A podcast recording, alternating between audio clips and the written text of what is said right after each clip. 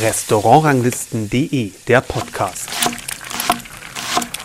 Hallo und herzlich willkommen zu einer neuen Folge des Podcasts von Restaurantranglisten.de mit einem neuen Interview rund um das Thema Fine Dining. Dieses Mal mit einem Koch, den sicherlich die wenigsten von euch kennen werden, was auch nicht verwunderlich ist, denn er startet erst in wenigen Tagen in die Selbstständigkeit. Gleich hört ihr ein Gespräch mit Stefan Fäth. Das kam ganz kurzfristig zustande, denn er hat sich bei uns gemeldet mit der Information, dass er das Jellyfish in Hamburg übernimmt. Das Restaurant hat ja doch eine Tradition in der Stadt für eine lockere, entspannte und kreative Fischküche und es hatte im vergangenen Mai geschlossen. Nach einer Reihe von Einbruchsversuchen und Zerstörungen hatten die bisherigen Betreiber das Restaurant dicht gemacht und es hat ja nicht nur in Hamburg ähm, durchaus für Schlagzeilen gesorgt. Wie gesagt, Stefan Feld hat das Restaurant nun übernommen und er will an die Tradition anknüpfen, wie er gleich in dem Interview verraten wird. Und er hat sich, wie gesagt, bei uns mit dieser Information gemeldet und das soll auch ein Wink mit dem Zaunpfahl sein an all diejenigen, die auch was Interessantes für uns haben, eine Personalie, eine Neueröffnung, ein Konzeptwechsel. All das könnte eine Nachricht für uns auf unserer Seite sein. Und wenn ihr sowas habt, dann meldet euch gerne bei uns, am besten per E-Mail ähm, mit ein paar Informationen, etwas Text und ein paar Bildern, sodass wir daraus etwas machen können für unsere Internetseite und für unsere Social-Media-Kanäle. Natürlich könnt ihr uns auch per Facebook oder Instagram kontaktieren, aber für sowas ist E-Mail besser geeignet, gerade für die Weiterverarbeitung von Bildern und diesen Informationen. Also nun zurück zu Stefan Fäth. Ein bisschen was zu seinem Werdegang sagt er in dem Interview. Er hat bereits 2018 ein gutes halbes Jahr im Jellyfish gearbeitet. Damals war Stefan Bahnhusen der Küchenchef und zuvor hat er unter anderem in dem Restaurant von Dieter Müller auf der MS Europa gearbeitet. Mehr dazu dann in dem Interview, das wir im Jellyfish aufgenommen haben, nur wenige Tage nachdem Stefan Feld von dem bisherigen Betreiber die Schlüssel dafür bekommen hat. Stefan, heute erster Tag, zweiter Tag hier in, im neuen Jellyfish sozusagen? Ja, dritter Tag, ja. Dritter Tag jetzt. Wie fühlt es sich an? Ähm, noch ein bisschen ungewiss. Also äh, es geht, man sieht natürlich jetzt schon, dass wir schon ein bisschen was gemacht haben, aber ähm, es ist noch ein langer Weg. Die zwei Wochen werden noch sehr intensiv werden. Oder die drei Wochen jetzt. Im Moment sehe ich hier ein paar Tische, Stühle hochgestellt. Also eigentlich würde ich jetzt sagen, sieht es nicht so aus, als ob man jetzt so viel Zeit braucht, um hieraus einen Gastraum zu machen. Was muss noch passieren in der Zeit, bis ihr aufmachen könnt? Also der Boden muss auf jeden Fall noch gemacht werden. Ähm, die Wände, die ganzen Teller und Gläser haben wir natürlich zum Teil neu bestellt, auch ähm, weil wir da auch ein bisschen hochwertiger äh, an den Start gehen wollen. Und ähm, das muss jetzt alles noch ankommen, jetzt nächste Woche, ausgepackt werden, eingeräumt werden, Personal muss eingewiesen werden, es muss äh, ziemlich viel Missamlass gemacht werden, die ganzen Fonds müssen gekocht werden und die ganzen Pürees, Pralinen, Petitfours vorbereiten und ja, das ist, ist äh, knapp jetzt. Am 15. kommen die, äh, der Großteil der Mitarbeiter und am 16. wollen wir dann anfangen zu starten. Das heißt, wir haben fünf Tage Zeit, um komplett das Menü hochzuziehen mit allen Beigaben, Brot, verschiedene Butter, Dips, Zwischengerichte, Freshmaker, Redessert, Ammus, Petit ähm, Aperos. Also da ist eine ziemlich große Geschichte ja noch um das äh, ganze Menü außenrum. Es sind ja nicht nur die effektiv die sieben Gänge, die wir quasi den Gästen anbieten, sondern die Gäste kriegen ja im Endeffekt 13 Gänge, wenn man es genau nimmt. Die Schließung des alten Jellyfish hat ja Schlagzeilen gemacht, weil hier diverse Einbruchsversuche, Einbrüche stattgefunden haben. Wie mutig ist es da, an so einen Ort zu gehen? Ja, relativ. Also ich habe mich da natürlich im Vorfeld abgesichert. Vor dass ich den Kauf angegangen bin, habe ich natürlich bei der Versicherung angefragt und bei der Bank, wie die das sehen.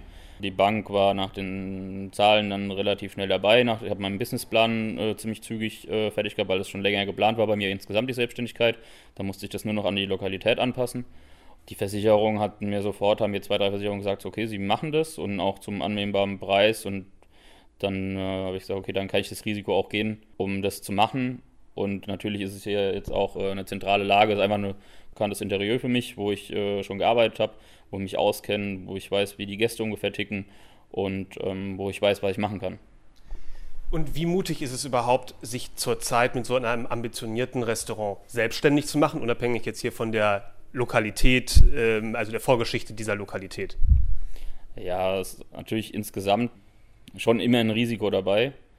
gerade auch in meinem Alter, ich bin jetzt auch erst 25 und äh, ich habe natürlich früh angefangen mit 15, aber ja, es ist immer ein Risiko dabei, wie nehmen es die Gäste an, sind sie bereit, das Geld auszugeben für, für das Menü? Und auch, wir haben jetzt auch von Anfang an gesagt, wir steigen den Menüpreis äh, einfach ein bisschen höher ein, weil wir unsere Mitarbeiter alle fair bezahlen wollen. Haben auch natürlich Personal, haben wir auch ein bisschen aufgestockt, wir haben jetzt ein, zwei Leute mehr eingestellt, einfach um auch die Stunden gering zu halten, dass keiner dass wir uns gut ans Arbeitsschutzgesetz halten können, weil diese Stunden ist ja immer ein großes Thema in der Gastronomie und ähm, um trotzdem dieselbe Qualität zu gewährleisten. Und natürlich haben wir einen, vielleicht auch einen größeren Kostenfaktor jetzt hinten dran als andere Restaurants, die das vielleicht nicht so genau nehmen. Das Jellyfish stand bislang für eine, ich würde mal sagen, kreativere Fischküche. Ist das das Konzept, was du auch verfolgen möchtest oder wie sieht es aus? Ja, ich möchte natürlich, Kreativität spielt natürlich immer eine Rolle aber die Kreativität ähm, werde ich nie über ähm, den Geschmack stellen. Also wenn ich muss nicht ähm, 20 Texturen auf dem Teller haben, äh, nur dass es irgendwie fancy aussieht und irgendwie wenn es halt, oh, das habe ich so noch nie gegessen. Ähm, viel wichtiger ist einfach, dass es schmeckt und ähm, dass das Produkt auch ähm, rauskommt. Ich versuche halt auch äh, die Produkte irgendwie regional einzukaufen, auch Gemüse. Da haben wir ein paar Kontakte über Biobauern, ein kleines Netzwerk aufgebaut. Und was Fisch angeht, dann versuchen wir natürlich immer das Frischeste zu bekommen was natürlich auch mit dem Transportweg zu vereinbaren ist, ähm, was man gar nicht so bedenkt. In Hamburg ist die, äh, das Problem eigentlich frischen Fisch zu bekommen. Also gerade in Hamburg ist es eigentlich erstaunlich, aber ähm, ich kriege in Frankfurt einfacher frischen Fisch als in Hamburg zu einer angemessenen Qualität. Woran liegt das? Das liegt äh, einfach an den Transportwegen. Also Hamburg, ähm, wenn da ähm, Fisch aus Dänemark oder so kommt, dann wird er meistens noch gefahren. Ja. Und ähm, dann ist er manchmal schon einen Tag unterwegs oder zwei Tage, bis er überhaupt mal beim Händler ankommt. Und dann hat der Händler den noch ein, zwei Tage und dann ist der Fisch eigentlich schon so, dass ich den eigentlich gar nicht mehr verarbeiten möchte, weil ich möchte beim Gast ja einen frischen Fisch auf den Teller legen und nicht frisch vom Händler und dann ist er schon drei Tage alt. Und in Frankfurt beispielsweise, da ist halt die Nähe zum Flughafen oder was ist dann da der Vorteil? Ja, dadurch, dass da ähm, eh der Flugverkehr gegeben ist und dann werden natürlich auch die, äh, wird es natürlich mitgenutzt und dann wird ähm, zum Beispiel der Fisch, wenn, der wird zum Teil ja quasi zwar wild, der wird wild gefangen, dann ähm, füttern die den noch ein bisschen weiter und tun den, äh, dann wird er auf Abruf geschlachtet quasi. Dann wird er abends geschlachtet und früh ist er bei mir. So, dann kommt der Fisch noch mit Leichenstarre an, also frischer geht halt nicht.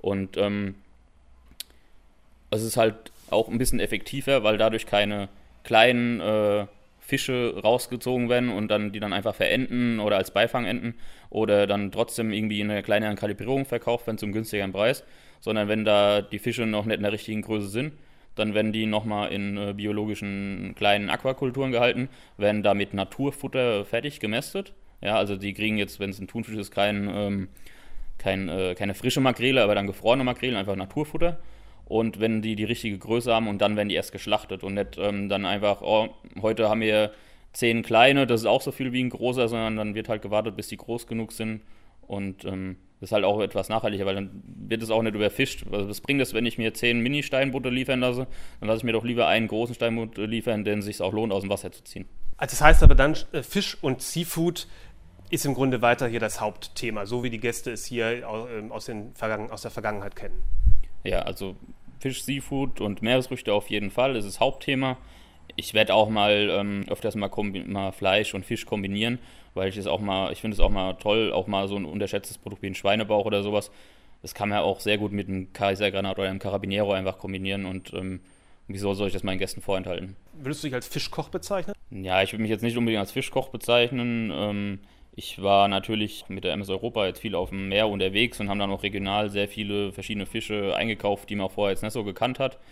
Ja, aber äh, ich finde, wenn man ein guter Koch sein will, dann äh, muss man irgendwie affin für jedes Produkt sein. Und da ich jetzt hier auch ein halbes Jahr äh, schon Sous-Chef war und ähm, das hat mir irgendwie keinen Abbruch getan, äh, also dass wir jetzt hier fast ausschließlich Fisch verarbeitet haben.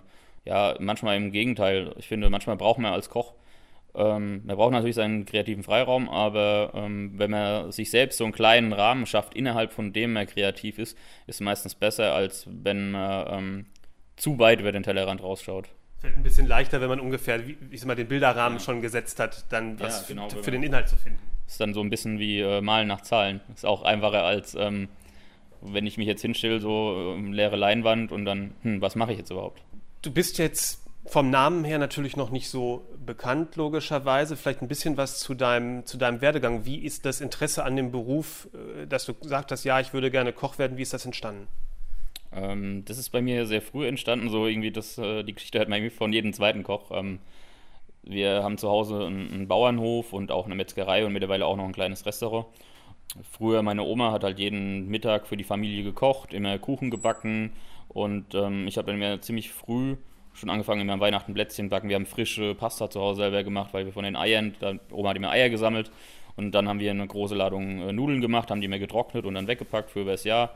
Ähm, wir haben sehr Sauerkraut selbst eingelegt und äh, ich habe relativ früh auch angefangen zu kochen. Dann gerade, wie ich dann äh, nach der Grundschule immer nach Hause kam, dann habe ich für mich selber gekocht, weil die Essenszeit ein bisschen früher war und dann meine Eltern waren dann oft draußen auf dem Feld natürlich und waren auch beschäftigt.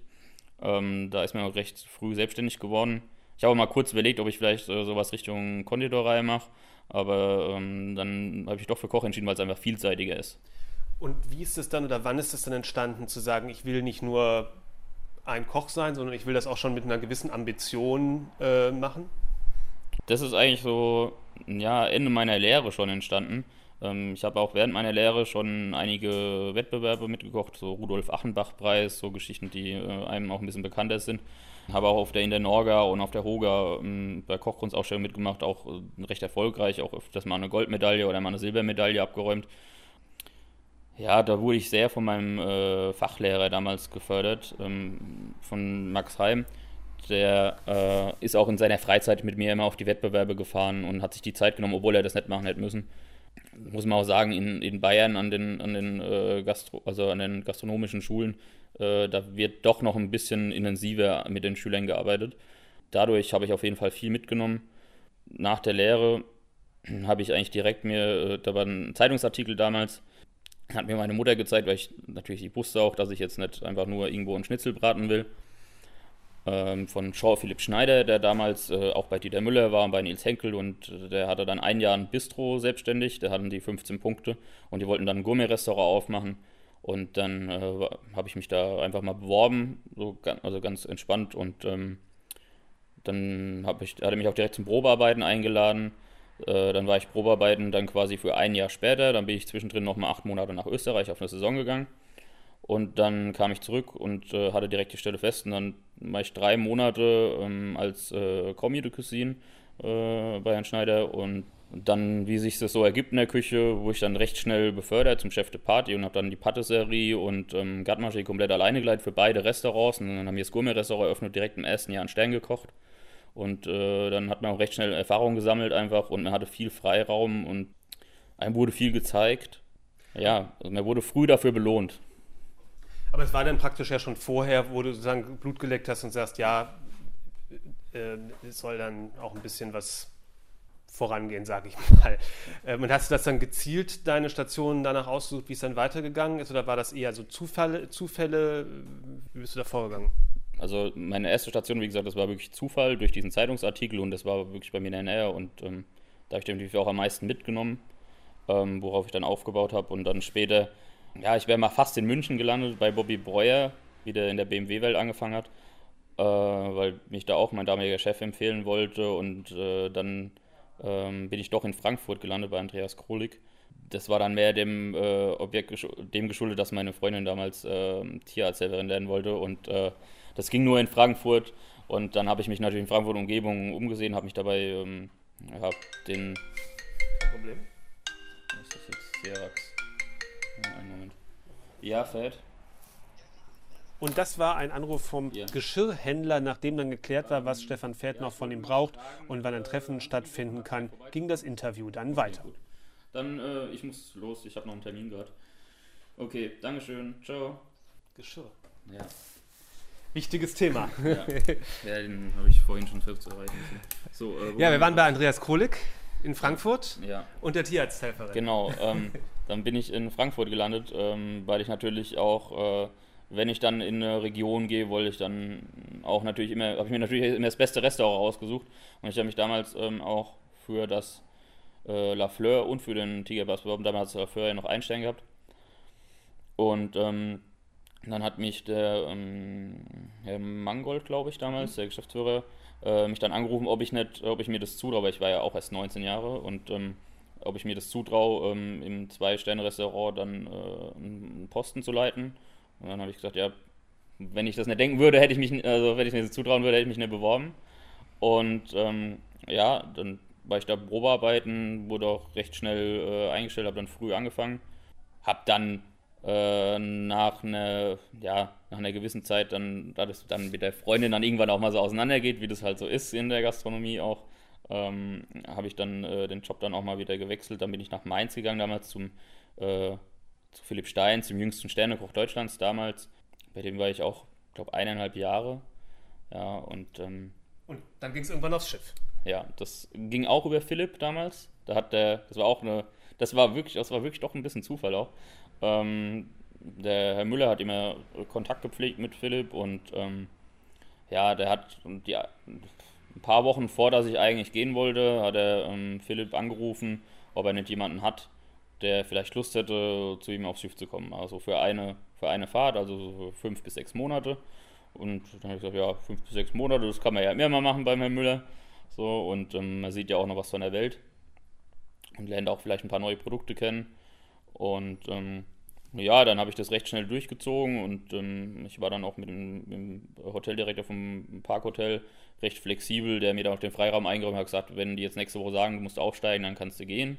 Ja, das war sehr angenehm, weil ich dann durch keine Lücke hatte zwischendrin. Und ähm, ja, dann ging es auch schon im, im Februar 2016, ging es dann auch schon los. Dann bin ich direkt die erste Fahrt, ähm, war ich drei Monate an Bord und ähm, dann stand aber auch schon fest, dass er ähm, an der Resou-Chef äh, nach dem Vertrag nicht wiederkommt. Und dann kam der Müller auf mich zu und hat gefragt, hey Stefan, hast du nicht Lust, ähm, vielleicht die Küchenleitung zu übernehmen? Und ähm, ich wollte ja eigentlich erst nur einen Vertrag, aber ich sage, das kann man eigentlich nicht ausschlagen, bei Dieter Müller Sous-Chef zu machen. Die Möglichkeit hat man nicht so oft. Und ähm, ja, dann war ich direkt nach drei Monaten mit 22 Sous-Chef bei Dieter Müller. So, und das äh, hat auch auf der Europa ein paar Rekorde eingestellt. Das war auch der, der jüngste Sous-Chef, ähm, der auf der Europa war und auch ähm, der jüngste Sous-Chef, der jemals bei Dieter Müller gearbeitet hat. Die anderen Sous-Chefs waren alle mindestens sechs Jahre älter als ich, hatten einen Küchenmeister und ähm, ja, das war schon was Besonderes. Wir waren noch ein sehr junges Team. Meine, äh, mein Team war auch, die waren auch alle 22 damals. Ich hatte damals ähm, einen aus dem Lorenz Adlung von Hendrik Otto gehabt, ein sehr guter Kollege, mit dem haben wir auch noch viel Kontakt. Und ähm, noch äh, ein zweiter, der war aus dem Kronenschlösschen damals und ähm, der ist jetzt auch im Seven Seas im Moment und wir waren ein, ein, cooles Team. Wir waren zwar nur zu dritt, aber da hat jeder Gas gegeben, jeder Lust gehabt und dann hat es auch funktioniert. Was ist der größte Unterschied ähm, in einem, für ein Gourmet-Restaurant auf dem Land und zu einem Gourmet-Restaurant auf dem Schiff?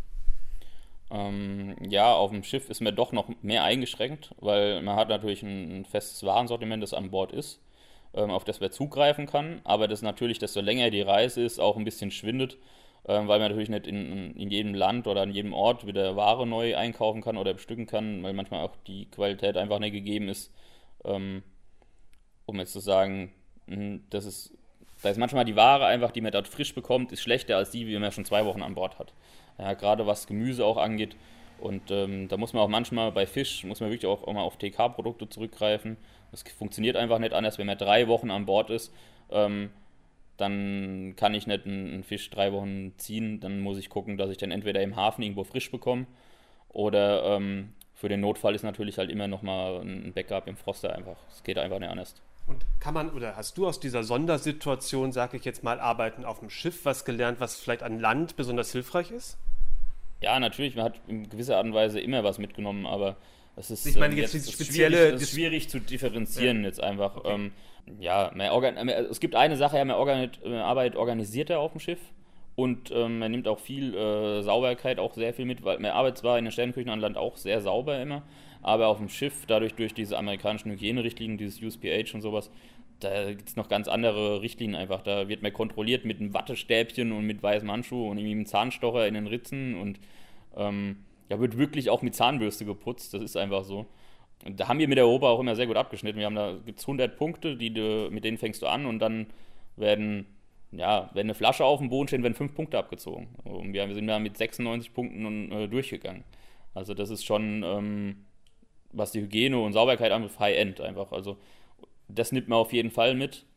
Da hat man auch einen gewissen Vorteil, äh, weil der, weil der eigene äh, Sauberkeitsstandard einfach ein ganz anderer ist als der von hier einem Land. Es ist nicht so, dass jemand auf dem Land jetzt irgendwie dreckig arbeitet oder unhygienisch, aber es ist trotzdem einfach nochmal eine ganz andere Situation, einfach weil man dazu auch gezwungen ist in einer gewissen Art und Weise. Und hat das funktioniert mit ein bisschen was von der Welt sehen oder ist die Arbeit dann doch auch auf dem Schiff so verdichtet, dass das in Wirklichkeit nicht funktioniert hat? Ja, doch. Wenn man, also wenn man sich gut organisiert und natürlich nicht äh, zu sehr rumtrödelt, dann sieht man auf jeden Fall viel. Ähm, man hat ja doch mittags ähm, in der Küche, je nachdem, in welchem Outlet man ist, auch ähm, bestimmt drei, vier Stunden, wo man raus kann, kann man sich einfach mal in Barcelona an den Strand legen oder in eine Tapasbar mittags gehen und irgendwie eine Kleinigkeit essen und nochmal eine Sangria trinken. Es werden ja auch mal Crew-Ausflüge organisiert, wo man wirklich äh, mal ein bisschen tiefer ins Land eintauchen kann. Oder ähm, ja, es gibt auch bestimmte Outlets, wo wirklich der eine Koch, der fängt dann früh um sechs an, dafür hat er mittags um elf schon die erste Pause und hat die dann sechs Stunden bis abends. Ja, und in sechs Stunden kann man sich schon ganz schön viel angucken. Was jetzt von den Köchen, die du aufgezählt hast, waren ja einige dabei, die ich sag mal so aus dem Dieter Müller-Universum kommen, so im weitesten Sinne. Würdest du sagen, es gibt irgendwas, ähm, was wie so eine DNA, wie so eine Verwandtschaft ist, ähm, dass man sagen kann, ja, das würde man wiedererkennen oder das verbindet äh, diese Köche, die so aus dem gleichen Umfeld äh, kommen, von ihrem Werdegang her? Ja, es muss nicht immer, äh, also bei, bei äh, Herrn Müller muss es nicht immer kompliziert sein. Es muss einfach, äh, das Produkt muss gut sein, ja, man muss wissen, wie man damit arbeitet und ähm, man kann auch einfach aus wenigen Sachen auch tolle Gerichte machen, ohne dass man jetzt ähm, die 20 unglaublichsten Produkte äh, alle auf einen Teller bringen muss, weil es geht halt auch einfacher. Das ist auch das, was du sagen würdest, hast du da mitgenommen für dich? Ja, die, also einfach die, ja, die Einfachheit zum Teil auch. Also ich kann jetzt nicht sagen, dass ich das bei jedem meiner Gerichte umsetzen kann, aber in gewissen Situationen ähm, hilft einem das einfach weiter, weil man dann doch sagt, hm, es ging da, warum geht es jetzt bei mir nicht? Ich will noch mal kurz zum Jellyfish zurückzukommen. Neben dem Essen war für mich auch immer hier, oder was mir immer hier besonders gut gefallen hat, war die Weinkarte, die ja durchaus auch mit reifen Wein zu, sagen wir mal, akzeptablen Preisen punkten konnte. Konntest du die übernehmen oder wie, wie sieht da das Konzept aus? Also die Weinkarte ähm, stellen wir ähm, neu auf, auf jeden Fall. Ähm, wir arbeiten äh, mit Hendrik Thoma zusammen hier von äh, Wein am Limit. Ja, da viel mit biodynamischen Weinen auch, also wirklich auch, dass es ins Konzept passt zum Thema einfach, dass wir, wir versuchen einfach in jeder Richtlinie ein bisschen drauf zu schauen, dass ähm, das Konzept Gourmet oder Casual Fine Dining einfach in einem akzeptablen Rahmen abläuft. Auch jetzt was die Weine angeht. Wir versuchen jetzt natürlich, Hendrik Thoma deckt jetzt Deutschland nicht so ganz ab, aber viel was neue Welt angeht und wir versuchen jetzt innerhalb von Deutschland auch noch ähm, viele kleine Winzer hier zusammenzuführen, äh, nicht hier die großen, so wie Robert Weil oder Wittmann oder äh, hier so wie beim Champagner Moe oder sowas, das wird man bei uns nicht finden. Ja, also wir versuchen wirklich kleine Weingüter, die gute Sachen haben, hier bei uns einzubringen, ähm, den Leuten Sachen näher zu bringen, die man nicht überall bekommt. Zum Schluss noch die Frage, als wir telefoniert haben, hast du gesagt, du warst ja hier als äh, Stefan Bahnhusen, der hier vorher Küchenchef war, äh, mit dem hast du hier zusammen angefangen, warst dann ein halbes Jahr da, warst dann woanders hingegangen, weil du überlegt hast, okay, du möchtest irgendwann den eigenen Stern kochen. So war, glaube ich, der, der Satz. Gibt es für dich da so eine Formel, so, eine, so ein Geheimrezept, um das zu machen, oder ist es am Ende dann doch, kann man es doch nicht so kalkulieren? Also man kann natürlich darauf hinarbeiten ähm, hat ja doch irgendwelche Erfahrungswerte, aber am Ende ähm, entscheidet es immer noch der Tester oder der Michelin, ähm, ob das der Stern wert ist oder nicht. Also man kann, also man kann das nie garantieren. Ne? Man kann das immer versuchen, muss halt jeden Tag äh, sein Bestes geben und äh, am nächsten Tag immer ein bisschen besser sein als am Tag davor. Ja, das ist eigentlich das Wichtigste. So entwickelt man sich einfach. Und ähm, solange man das äh, ähm, schafft, dass man am nächsten Tag ein bisschen besser ist als am Tag davor, ähm, hat man schon viel erreicht. Und ähm, ja, wenn der Stern kommt, ist schön, ist auch erwünscht, aber garantieren kann man es nie. Soweit Stefan Fäth und seine Pläne für das neue Jellyfish. Ich hoffe, das Interview hat euch interessiert. Ähm, wir freuen uns natürlich immer über Feedback direkt per Nachricht über Instagram oder Facebook oder auch gern per E-Mail. Und was uns auch sehr, sehr hilft, wäre eine positive Bewertung bei iTunes. Vor allem hilft das deswegen, weil dann unser Podcast auch anderen Usern prominenter angezeigt wird und wir natürlich so mehr Hörer finden. Ein kleiner Tipp noch, wie wir aus den Nutzerdaten sehen können, was uns sehr ermutigt ist, dass wir sehen, dass die allermeisten von euch die Folgen wirklich komplett von Anfang bis Ende durchhören und das bestätigt uns natürlich, dass die Art und Weise, wie wir das machen, Interesse bei euch findet. Was mir allerdings auch auffällt, dass nicht jeder, der den Podcast hört, also sich eine Folge davon anhört, ihn auch abonniert. Das solltet ihr auf jeden Fall ändern, denn wenn ihr auf Abonnieren klickt, dann verpasst ihr keine neue Folge. Das könnt ihr bei iTunes, bei Spotify oder dieser oder auch mit dem RSS-Link, den ihr auf unserer Seite findet. Den könnt ihr einfach in eure Podcast-App kopieren und dann verpasst ihr auch keine Folge. Wenn alles glatt läuft, dann erscheint die nächste Podcast-Folge übrigens in 14 Tagen. Bis dahin, tschüss.